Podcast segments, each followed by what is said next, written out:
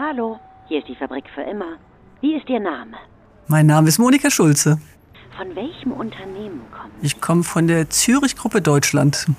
Und was führt Sie zu uns? Ihr seid ja total neugierig und wollt wissen, wie es kommt, dass wir eines der nachhaltigsten Unternehmen der Welt sein wollen. Okay, alles notiert. Die Besucherausweise liegen bereit. Sie können eintreten. Viel Spaß und Sinn. Das wünscht man sich bei uns so. Fabrik für immer. Der Podcast über eine regenerative Wirtschaft in Theorie und Praxis.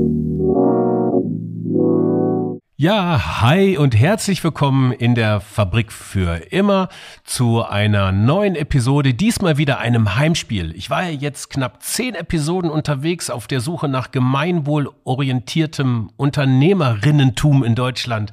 Und jetzt bin ich endlich wieder in meinem Büro hier in der Fabrik für immer. Ich, das ist Frank Schlieder. Ich bin der Hausmeister hier der Fabrik und ich habe es gerade unten klingeln hören. Und wenn ich richtig vernommen habe, ist Monika Schulze heute zu Gast. Warte mal, habe ich hier eine Pressemitteilung gefunden. Monika Schulze, 59 Jahre, leitet seit 2021 den neu geschaffenen Bereich Customer and Innovation Management bei der Zurich Gruppe Deutschland. Ah, aber dort wird auch als eigene strategische Einheit werden dort die Nachhaltigkeitsinitiativen des Unternehmens eingebunden.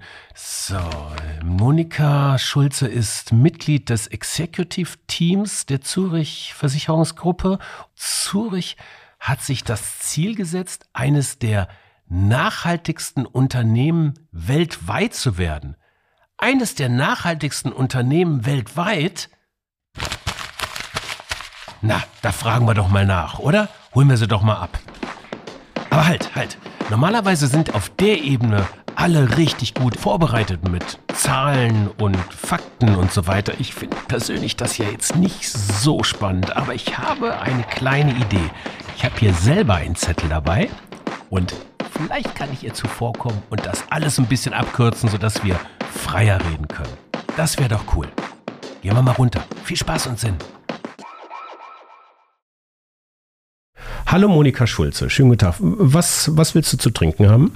Ich möchte gerne ein Wasser mit Bubbles. Ein Wasser mit Bubbles, okay, wird gemacht. So, bitteschön. Dann ähm, haben wir was. Sollen wir anfangen? Ja. Okay. Die Zurich-Versicherung will eins der nachhaltigsten Unternehmen der Welt werden. Hm, warum eigentlich? Also erstmal ist es natürlich wichtig für unser Geschäftsmodell, da muss man ganz ehrlich sein. Je mehr Unwetter, je mehr Katastrophen, äh, desto mehr ist es natürlich so, dass wir auch darunter leiden. Also das ist eine Riesenmotivation. Die andere ist natürlich auch, dass wir sagen, wir müssen uns um unsere Erde kümmern. Denn die Erde schwitzt, der Erde geht's schlecht und wir müssen was tun. Und ähm, wann wollen Sie eins der nachhaltigsten Unternehmen der Welt sein? Also wir wollen natürlich bis 2050 klimaneutral sein äh, und dafür haben wir uns konkret vorgenommen, uns Ziele zu setzen, schon in 2022. Äh, wir haben also eine Rückwärtsrechnung gemacht, haben gesagt, in welchen Bereichen müssen wir was tun, wie setzen wir die Ziele ganz konkret auf? Und ich kann gleich im Detail noch was dazu erzählen. Ja, gerne. Was ist denn bis jetzt noch nicht nachhaltig eigentlich? Also wenn man sich jetzt hier im Gebäude zum Beispiel umguckt und mal in der Garage guckt, das sind jetzt nicht alles nur Zürich-Autos, auch ein paar andere, da sind jetzt noch nicht so viele nachhaltige Autos dabei. Äh, dann ist es natürlich so, dass wir natürlich immer noch Papier benutzen. Wir haben ja gerade auch Papier vor uns, damit wir ein bisschen spinksen können.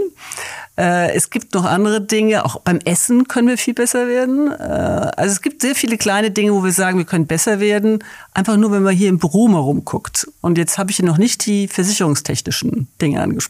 Genau, da kommen wir auch noch drauf zu sprechen. Ein Teil, nämlich das eine ist die Nachhaltigkeit im eigentlichen Unternehmen, also der Scope 1, wie man das gemeinhin sagt. Sie sprachen das schon an, Papierverbräuche und so weiter und so fort. Aber das wirklich Interessante in der Versicherungsbranche ist der Scope 3, also die Hebelwirkung, die man mit den Versicherungen, mit den Investitionen erreichen kann. Ich habe im anderen Podcast gehört, das ist ungefähr Faktor 100 im Vergleich zu den eigentlichen, äh, zu den eigenen ähm, Treibhausgasemissionen. Ist das so? Ja, das ist so. Also wir haben mal ausgerechnet, wir haben ja vier Rollen definiert. Also einmal haben wir die Rolle als Unternehmen, dann haben wir die Rolle in der Gesellschaft, auch klar. Dann haben wir die Rolle als Versicherer und die Rolle als Investor. Und als wir uns das mal alles angeguckt haben, ist es natürlich so, dass wenn man jetzt in den Pressemitteilungen guckt, geht viel über, das habe ich auch damit angefangen, über Autos, was, was mit dem Gebäude. Aber der größte Hebel ist bei den Versicherern und natürlich auch bei uns die Investitionen. Ne? Denn dadurch kann man beeinflussen, was andere Unternehmen machen, kann mit denen ins Gespräch kommen und kann sagen, was tut ihr, damit ihr auch nachhaltiger werdet. Und wenn ich jetzt mal die Rolle als äh, Unternehmen vergleiche mit der als Investor, ist es wirklich so Hebel 100. Der Markt ist nicht trivial. Kurzer Blick auf den Markt. Die Daten des, ähm, ja, was der, der Interessengemeinschaft der deutschen Versicherer. Was ist das eigentlich für eine Lobbyorganisation? VDV? Nee, wie heißt sie? Die heißt GDV. Oh, GDV, genau, genau, genau, genau. GDV war es. Also bitte das zu entschuldigen. Versicherer verwalten weltweit 15 bis 20 Prozent des weltweiten Vermögens. Daher habe ich die Daten. Äh, es geht da insgesamt um 20 bis 30 Billionen Dollar. Äh, 75 Prozent der Wetterkatastrophen sind im Übrigen noch gar nicht versichert. Also das ist sicherlich auch nochmal eins der Sets, warum, ne, ja. was, was du gerade sagtest, äh, warum äh, das intrinsische Interesse durchaus so groß ist, auch in dem Bereich was zu machen. Die deutschen Versicherer investieren insgesamt 1,8 Milliarden Euro und jedes Jahr werden 300 Milliarden Euro neu angelegt. Also wir haben es hier mit äh, monetär massiven Märkten zu tun. Ähm, die Zurich hat 36 Milliarden Euro Bilanzassets und möchte bis 2030 eine 50-prozentige Reduktion dieser Bilanzassets haben, wenn ich das richtig gelesen habe. Absolut. Sind die Zahlen ist, richtig? Ja, denn es ist, ich bin völlig beeindruckt über deine Zahlen. Das muss ich jetzt mal ein bisschen mal ne? nachgeguckt. Da ja, lege ich mich auch mal gern daneben, aber diesmal hat es gestimmt. Ja, nein, nein, nein, hast du super. Ja. Äh, da brauche ich die ganzen Zahlen jetzt nicht. Ich habe die nämlich auch hier brav schon vor mir liegen. Ja. Ich muss die mal kurz erwähnen. Nein, also hast du gut gemacht. Danke. Ja. ja, wunderbar. Also, mhm. es ist natürlich so, dass wir uns vorgenommen haben, jetzt nur noch in Sachen zu investieren, die, ähm, die auch auf diese Ziele einzahlen. Mhm. Jetzt haben viele Leute uns gefragt, heißt das denn, dass ihr jetzt äh, ganz bestimmte Unternehmen sofort rausschmeißt? Nein, heißt es natürlich nicht. Und ich bin auch ein persönlicher Verfechter davon, dass man sagt, nicht strafen und äh, jetzt hört alles sofort auf, hilft, sondern man muss wirklich sagen, wie überwinde ich denn die Hürden äh, auch bei Unternehmen, um zu sagen, wie werde ich denn jetzt äh, nachhaltiger mhm. und, und auch damit erfolgreicher, by the way. Das heißt ja nicht, dass Nachhaltigkeit und Business sich gegenseitig widersprechen, sondern man kann ja beides machen. Äh, insofern ist es für uns auch so, dass wir sagen, wir brauchen einen Plan, um gemeinsam mit den Unternehmen, mit denen wir arbeiten und wo wir investieren, äh, zu sagen, wie werden wir denn nachhaltiger. Ja. Und das ist für uns auch extrem wichtig, weil am Anfang war die Diskussion ja, ja, jetzt müsst ihr die Hälfte des Geschäftes rausschmeißen. Nein, ich meine, A, ist es natürlich nicht sehr sinnvoll äh, und B, ist es auch so, dass es natürlich den Unternehmen dann auch nicht hilft, sondern die sind viel dankbarer, wenn man sagt, lass uns mal ein Programm aufstellen, wie kommen wir denn am besten dahin? Über diesen Change können wir gleich auch noch reden, haben wir schon ein paar Themen vorgenommen. Mal kurz vorab, frage ich eigentlich immer ab, ähm, Umsatz Zürich, äh, vergangenes Jahr 2021? 2021 sind wir, wenn wir jetzt weltweit uns angucken, sind wir ungefähr bei 50 äh, Milliarden. Äh, hier in Deutschland fünf ungefähr. Mhm. Also jetzt Ballpark. Ne? Ja. Also nagel mich mhm. jetzt nicht auf die Details fest, nee, aber nur ungefähr. damit man ungefähr weiß. Ja. Also insofern sind wir schon weltweit eins der größten Unternehmen. Wir sind äh, äh, bei den Global 1000 sind wir unter den ersten 100 auch. Also wir sind schon ein ernstzunehmendes Unternehmen. 2021 war das erfolgreichste Jahr äh, in der Geschichte der Zürich. Uns gibt's ja seit 150 Jahren. Oder eins Warum? der Erfolgs... Hat die Pandemie geholfen?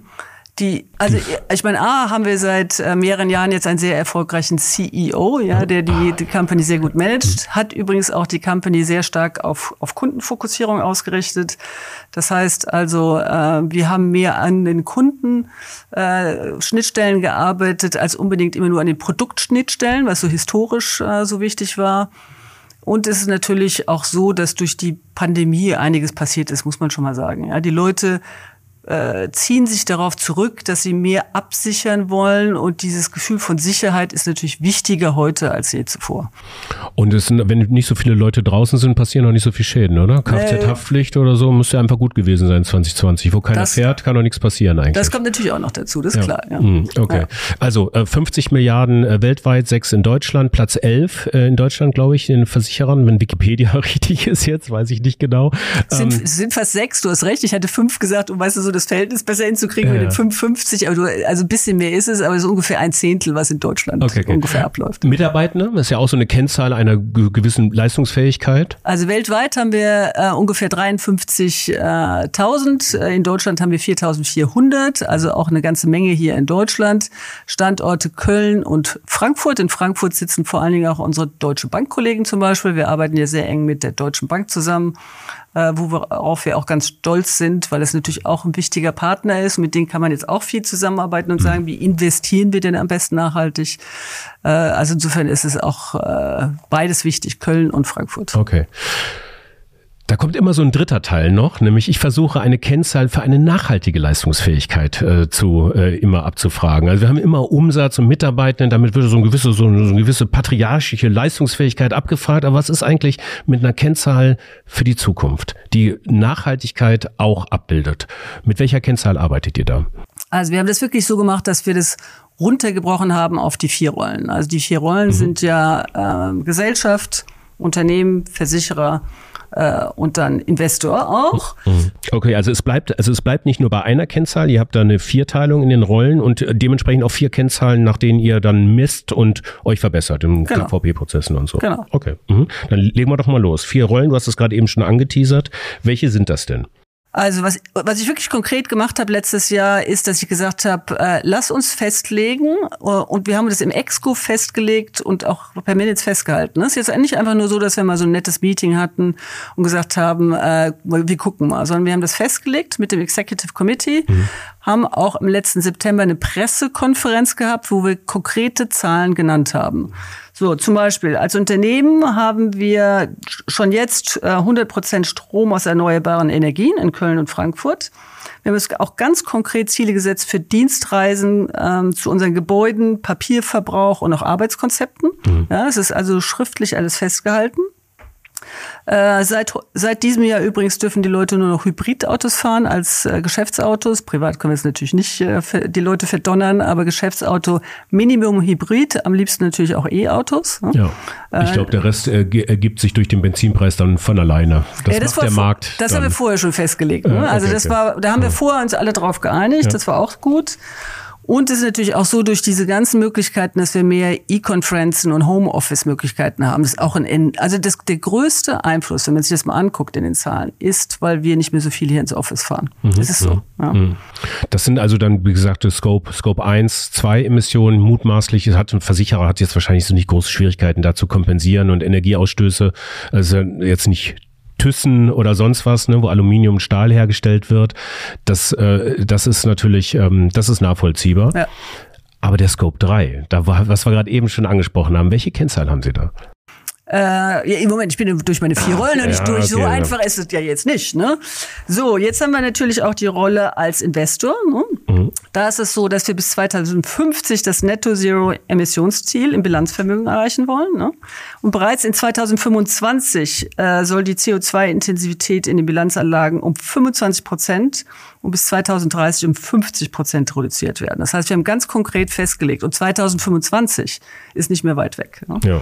Und wir haben jetzt gerade letzten Montag im Exco auch wieder die Bilanzanlagen uns angeguckt. Das heißt, wir checken das auch. Ja? Also wir haben es jetzt nicht nur auf PowerPoint geschrieben und gesagt, ja, lass es mal im Orbit kreisen, sondern wir gucken uns das regelmäßig auch äh, im Exco an und sagen, wie sehen die Zahlen denn aus? Ja? Okay. Ähm, jetzt, ich, ich hänge ja immer noch an, also an diesem eins der nachhaltigsten Unternehmen der mhm. Welt, weil da, die Messlatte ist ja gewaltig. Es ja. gibt ja Unternehmen, die paar Definitionen, also so krass klimapositiv sind, ähm, wo einfach alles der betrieblichen Tätigkeit äh, der Arterhaltung des Klimaschutzes untergeordnet sind. Haben Sie da so Vorbilder? Gibt es da so Role Models, wo Sie sagen, boah, das ist schon cool, wie die das machen? Also die meisten mhm. sind natürlich so, dass sie nicht klimaneutral erstmal sind, was aber natürlich viel gemacht wird in diesem äh, Kompensationsprojekt. Das heißt, im Moment ist es natürlich so, dass wir sagen einmal Reduktion und dann ist es so, dass wir auf Kompensation Wert legen. Was ich persönlich wichtig finde, ist, dass nicht nur auf diese Kompensation äh, Wert gelegt wird, sondern wir wirklich auch reduzieren. Weil ich kann natürlich, äh, ja, wie in der Kirche, kann ich mir was erkaufen. Entschuldigung da eigentlich die Kirche. Kann ich mir was erkaufen. Aber ich will ja jetzt nicht, da weißt du, meine, meine Schuld abgleichen, sondern eigentlich will ich ja dazu beitragen, dass es der Erde besser geht, indem ich auch bestimmte Dinge reduziere. Genau, Ablasshandel ist Ablasshandel, keine langfristige ne, Strategie. Mhm. Und äh, wir in Deutschland sind immer noch so, dass wir weit über dem liegen, was wir eigentlich machen sollten. Also wenn es jetzt um Regeneration geht, sind wir immer noch im Minuskonto, ja, und da müssen wir einiges tun. Alle Versicherer, um auf deine Ursprungsfrage zurückzukommen, sind heute so, dass sie einiges tun. Wir haben uns ja auch in einigen Alliances zusammengetan. Ja? Da, sind, mhm. da sind ja alle Versicherer drin. Wir arbeiten alle zusammen. Äh, und ich würde sagen, wir müssen da auch zusammen äh, was tun. Ich bin ja ein absoluter Verfechter von Partnerschaften, um voranzukommen. Ja? Und nicht der macht das, deshalb muss ich das auch machen oder wir bekämpfen uns vielleicht noch. Ja? Bei, beim Klima haben wir keine Chance. Wir haben nur eine Erde, wir leben alle zusammen, da müssen wir zusammen dran arbeiten. Und dennoch gibt es ja auch konkurrierende Ziele. Ne? Also ich sage jetzt mal so, wir haben vorhin über Depression gesprochen, wenn man sagt, nur, ähm, die soziale Komponente der Nachhaltigkeit ist so, jemand hat Depression und das wird dann an die, an die Krankenkasse halt auch übermittelt und damit wird dann auch klar, dass man zum Beispiel im Bereich der Berufsunfähigkeit vielleicht psychische Risiken zukünftig ausgeschlossen hat. Bereich der, der, der Krankenversicherung ähm, äh, natürlich auch ähm, vielleicht Beitragserhöhungen hat oder nicht in eine private Krankenversicherung wechseln kann, weil man als Depression eine Vor also Depression als Vorerkrankung hat. Ist das sozial nachhaltig dann in diesem Fall oder ist man sich dann kennzeilengetrieben selbst doch dann der Nächste? Weil Umsatz muss ja auch gemacht werden und Rendite. Ja, du musst ja dein, dein Businessmodell aufrechterhalten. Also du hast zwei Chancen. Entweder du erhöhst den Preis oder du schließt aus. Mhm. Äh, so Ausschluss würde ich auch erstmal als schwierig empfinden, wenn die Person keine andere Chance hat. Aber wir haben ja in Deutschland auch immer noch die gesetzliche Krankenversicherung. Also du hast auf jeden Fall ein Backup. Äh, bei Berufsunfähigkeitsversicherung, äh, klar, da musst du aufpassen und äh, unter anderem dann wahrscheinlich anders kalkulieren. Mhm. Also die, das wird natürlich auch bei den Versicherern Einfluss auf die Preise haben. Äh, und das ist ja das, was auch die große Diskussion in allen anderen Industrien gerade ist. Also Rohwarenpreise, äh, Produkte, es wird alles äh, essentiell teurer werden. Ich würde gerne nochmal bei den Versicherungen bleiben. Ja. Ihr versichert einen Großteil auch der deutschen DAX-Unternehmen. Unter anderem habt ihr, ich weiß nicht, ich habe da eine Zahl gelesen, was war das von den 40, 28 der 40? Genau. DAX-Unternehmen. Oh, ja. ja. yes, heute bin ich gut, was die Kennzahlen angeht. Ich sag's dir, ich bin äh, total beeindruckt. Äh, das wollte ich jetzt, kein Phishing for Compliment. Ja. Das ist einfach nur so, äh, es, es lohnt sich dann doch einfach nochmal äh, genauer nachzusehen. Äh, Memo an mich mhm. in diesem Fall. Ähm, die Risiken, gerade im Bereich der Lieferkette, werden jetzt nicht weniger zukünftig. Was kann denn da eigentlich versichert werden und was fällt da eigentlich raus? Also da gestehe ich, äh, hältst du mich jetzt, hast du mich jetzt am verkehrten Fuß, weil ah, das okay, natürlich auch okay. eine Diskussion ist, die wir gerade aktuell führen und da kann ich auch noch nicht so viel zu sagen.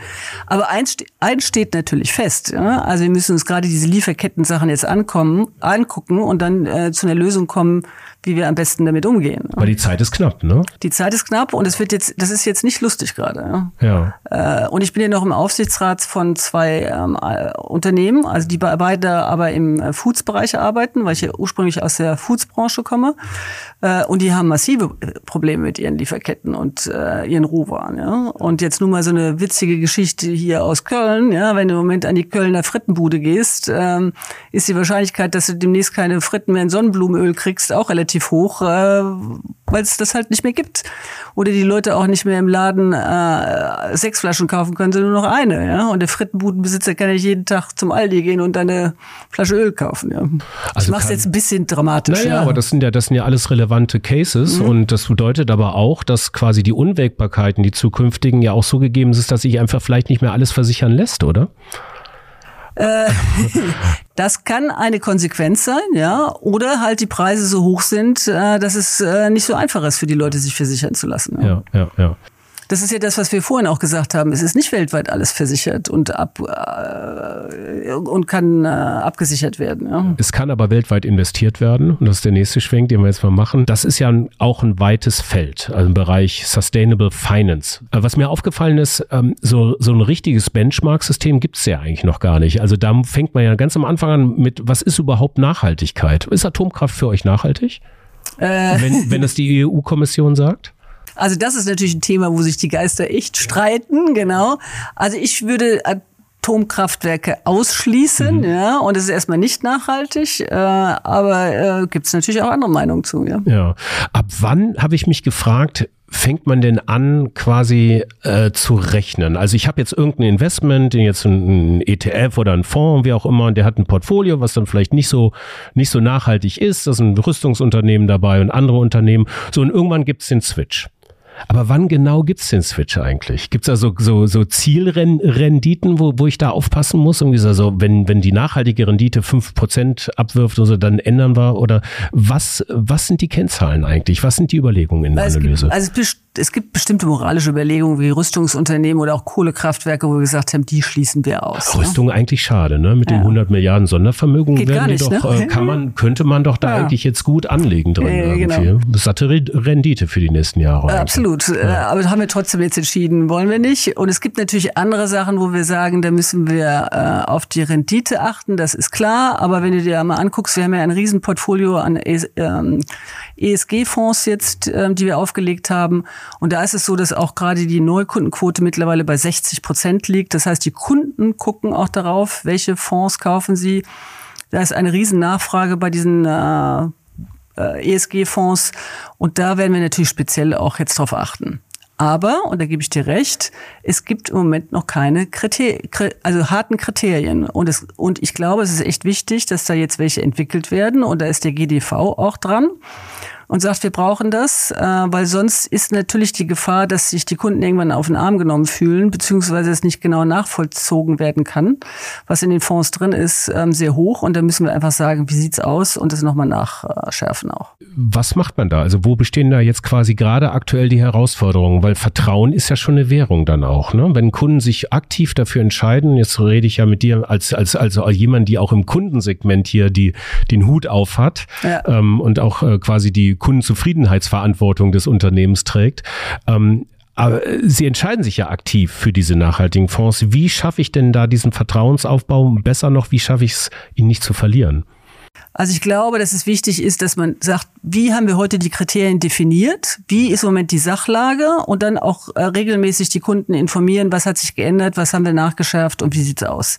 Für mich ist eines der wichtigsten Dinge Transparenz äh, und äh, den Kunden äh, klar sagen, äh, was sind die Zahlen, Daten, Fakten. Das war nicht, ist nicht unbedingt unsere Stärke als Branche und das sind wir zum Teil auch in einem Ru- Ruf, der nicht so gut ist. Aber ich glaube, die letzten Jahre hat sich schon einiges getan und dieses ganze Thema Transparenz und äh, das ist ja auch ein Thema, was wir vorhin hatten, einfach zu kommunizieren, so dass es jeder versteht und man nicht das Gefühl hat, man muss an die Uni gehen und es erstmal studieren. Ne? Das ist auch wichtig. Ja, das kann ich mir ganz gut vorstellen. Aber ist dann bei den, ich sag mal immer Kunden, letztendlich sind es ja Menschen auch, ne? So, und äh, die wollen natürlich gut, an, gut angelegte Rendite haben für ihr Geld. Was interessiert die da eigentlich? Im Endeffekt geht es ja auch nur um die Rendite oder hat die Mehrheit schon Lust auf Nachhaltigkeit wirklich? Also mein Geld tut Gutes. Also ich ich muss gestehen, als ich jetzt anfangen über, angefangen habe, über Nachhaltigkeit nachzudenken, das erste ist, was ich mir angeguckt habe, ist, was wollen die Kunden eigentlich? So, und ähm, ich hatte so das Vorurteil, es ist ja relativ einfach bei Kaufe ich jetzt eine Glasflasche oder eine Plastikflasche? Also alles, was ich in der Hand habe, ist ja relativ einfach. Wenn es jetzt abstrakte wird und, und Versicherungen sind ja nicht anfassbar, ist es natürlich nicht so einfach. Äh, dann haben wir Marktforschung gemacht und herausgefunden, dass die meisten äh, sich für die Nachhaltigkeit, für das Nachhaltigkeitsthema engagieren wollen. Nummer eins und B auch möchten, dass die Versicherer das tun. Die verstehen schon, dass die Versicherer auch einiges tun können. Das ist jetzt bei den Geldanlagen relativ einfach noch erklärbar. Bei Sachprodukten mit jetzt so Solarprodukten, E-Mobility geht es auch. Wenn du jetzt sagst, okay, was ist denn mit Autos, da wird es ein bisschen schwieriger, weil das auch schon sehr komplex ist, das Thema. Aber auch da müssen wir jetzt Lösungen finden, äh, Produkte anzubieten, die in den Augen der Kunden grün sind und auch erklären, was das heißt. Und da arbeiten wir gerade dran. Das heißt, ähm, also auch hier Transparenz, da komme ich jetzt mal aufs Thema Kommunikation. Ich behaupte ja immer, dass jedes Unternehmen zwangsläufig irgendwann auch zum Medienunternehmen wird. Das sage ich jetzt im Angesicht meines alten Arbeitgebers hier ein paar hundert Meter Luftlinie entfernt in Köln-Deutz, ähm, allein schon durch die Digitalisierung. Das heißt, ihr nutzt auch dementsprechend die Kanäle, um Transparenz zu zeigen und Aufklärung dann zu zeigen. Auch dort äh, entsteht ja eine ganz neue Kommunikationsstrategie eigentlich, oder? Ja, absolut. Bei uns kommt natürlich auch noch dazu, dass wir sehr viele Partner und Vermittler haben. Also wir haben ja einen Vermittlerstamm von ungefähr 1000 Vermittlern. Ja. Äh, das heißt, die fordern das auch von uns ein, weil die müssen ja das den Kunden erklären und das ist natürlich auch immer noch ein wichtiger Bereich bei uns.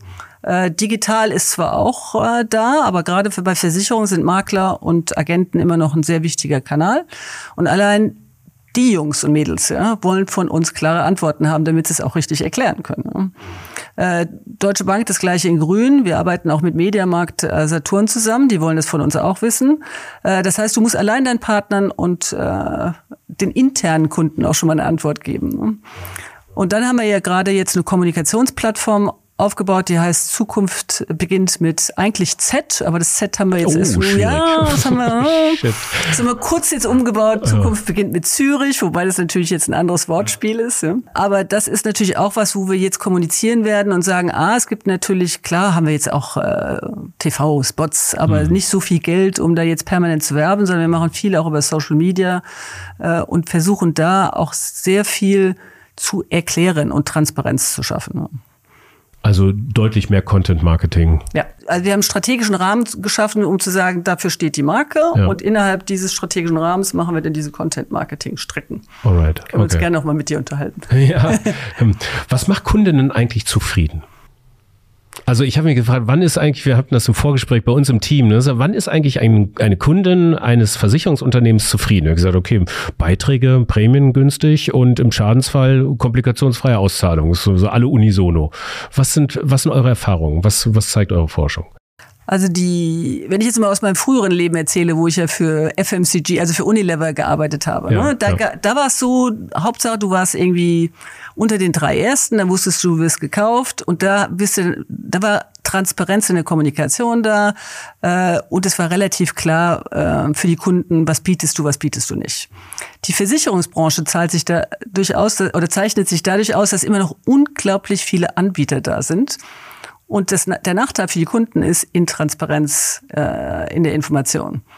Also selbst bei solchen Plattformen wie Check24 ja, musst du echt aufpassen, dass du nicht Äpfel mit Birnen vergleichst. Und das ist das, was die Kunden eigentlich, wo die Kunden langsam sagen, ach, ich habe keine Lust mehr. Deshalb gehen sie auch immer noch zu Vermittlern und zu Maklern. Ja?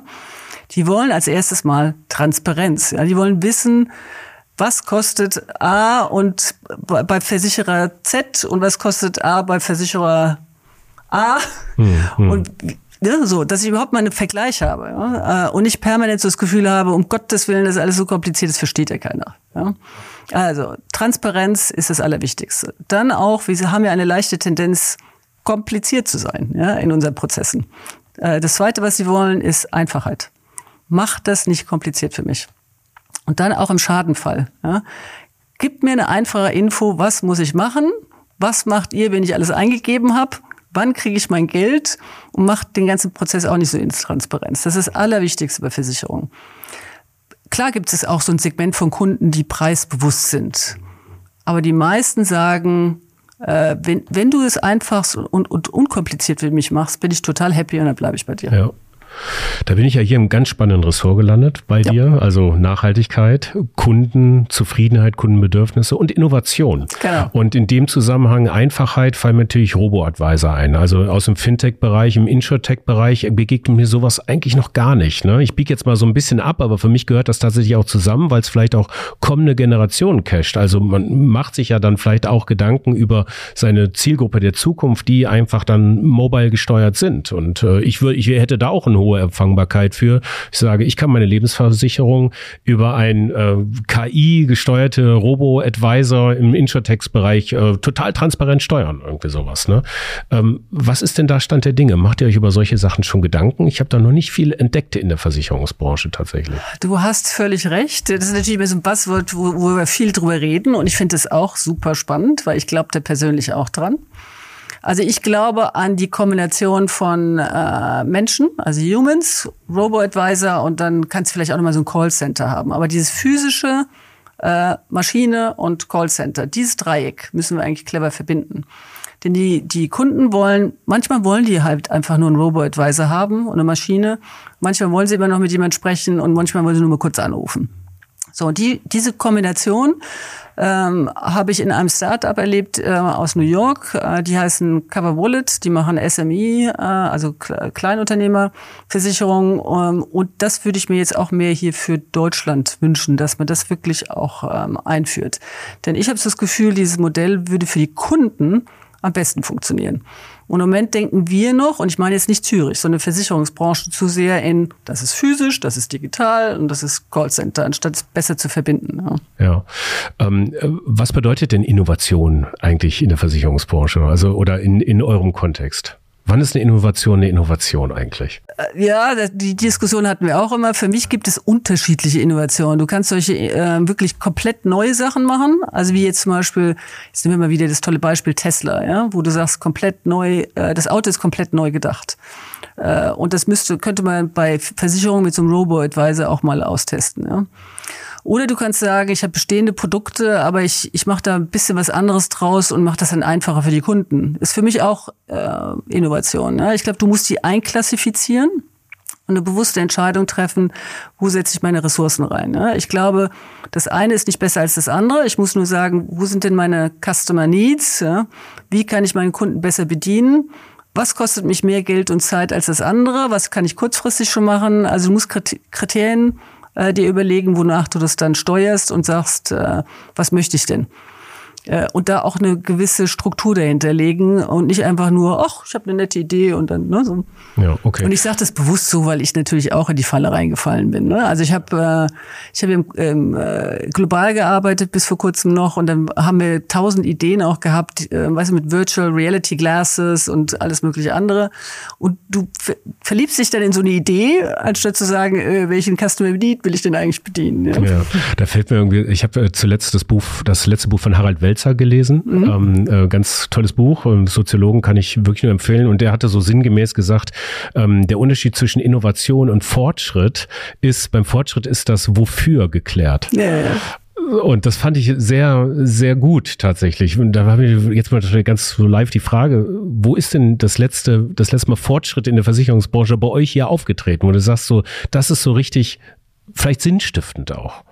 Was wir hier gemacht haben? Also ich glaube schon, dass diese ganzen Online-Portale und auch äh, Mobile-Services äh, ein, ein Riesenfortschritt waren. Mhm.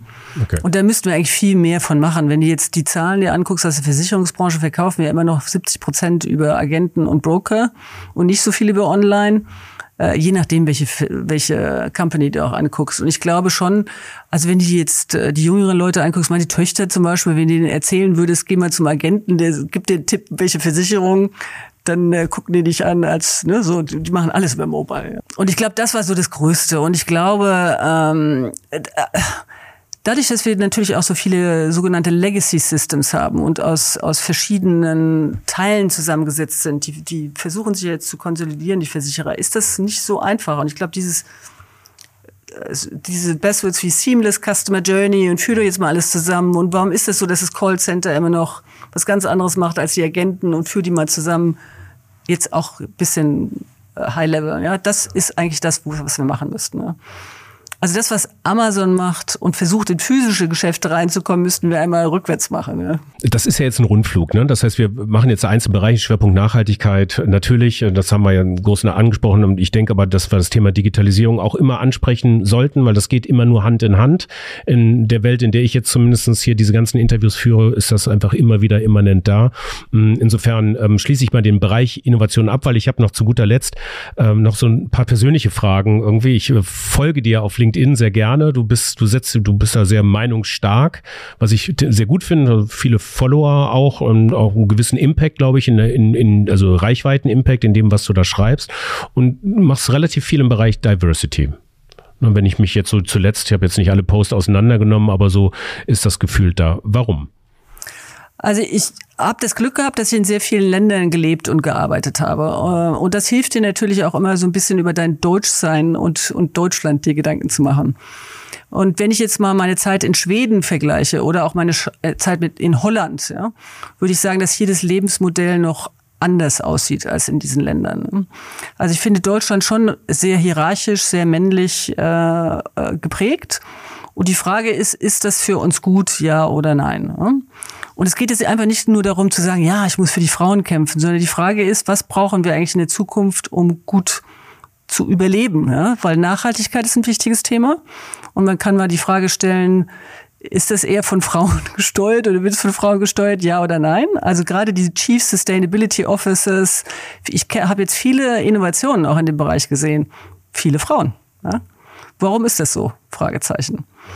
Auch das ganze Thema, wie gehe ich denn jetzt mit Menschen um? Empathie in Unternehmen, wie entwickle ich äh, junge Leute weiter? Ähm, das funktioniert heute nicht mehr über jetzt, ich bin der Chef, du machst, was ich sage, Ding, ja.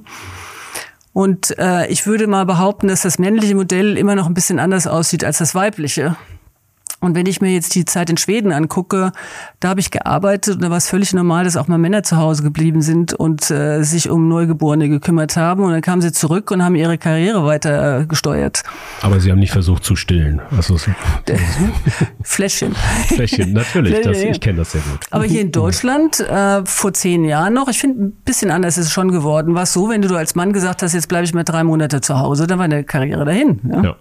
So, und das sind so Sachen, wo ich sage, da müssen wir uns schon noch ein bisschen weiterentwickeln. Ja. ja. Äh, in dem, was du postest ähm, und dann was an Kommentaren kommt, der Ton wird rauer vom Patriarchat. Irre ich mich? Was sind deine Erfahrungen?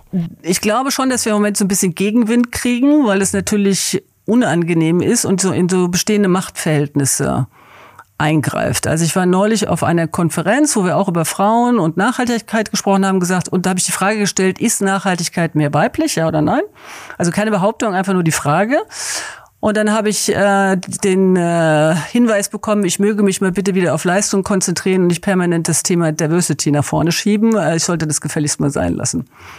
Und das fand ich schon sehr aggressiv und respektlos, um das mal so auszudrücken.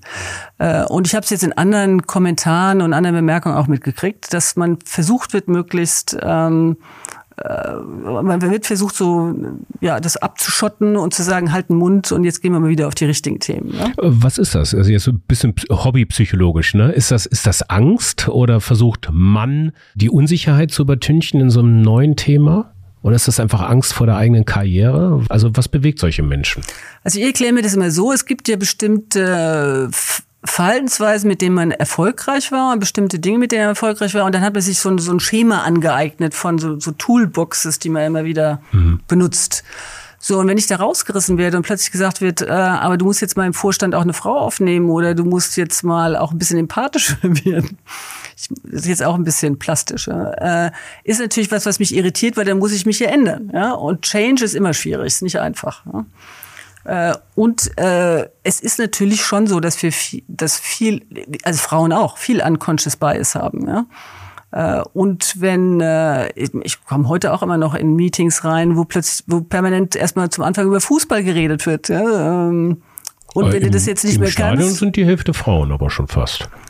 Ich Ja, habe ja, hab eine Dauerkarte. Aber, aber ich, ich war schon kurz davor, mal zu sagen, können wir jetzt mal über Schuhe reden. Ja? Also, okay.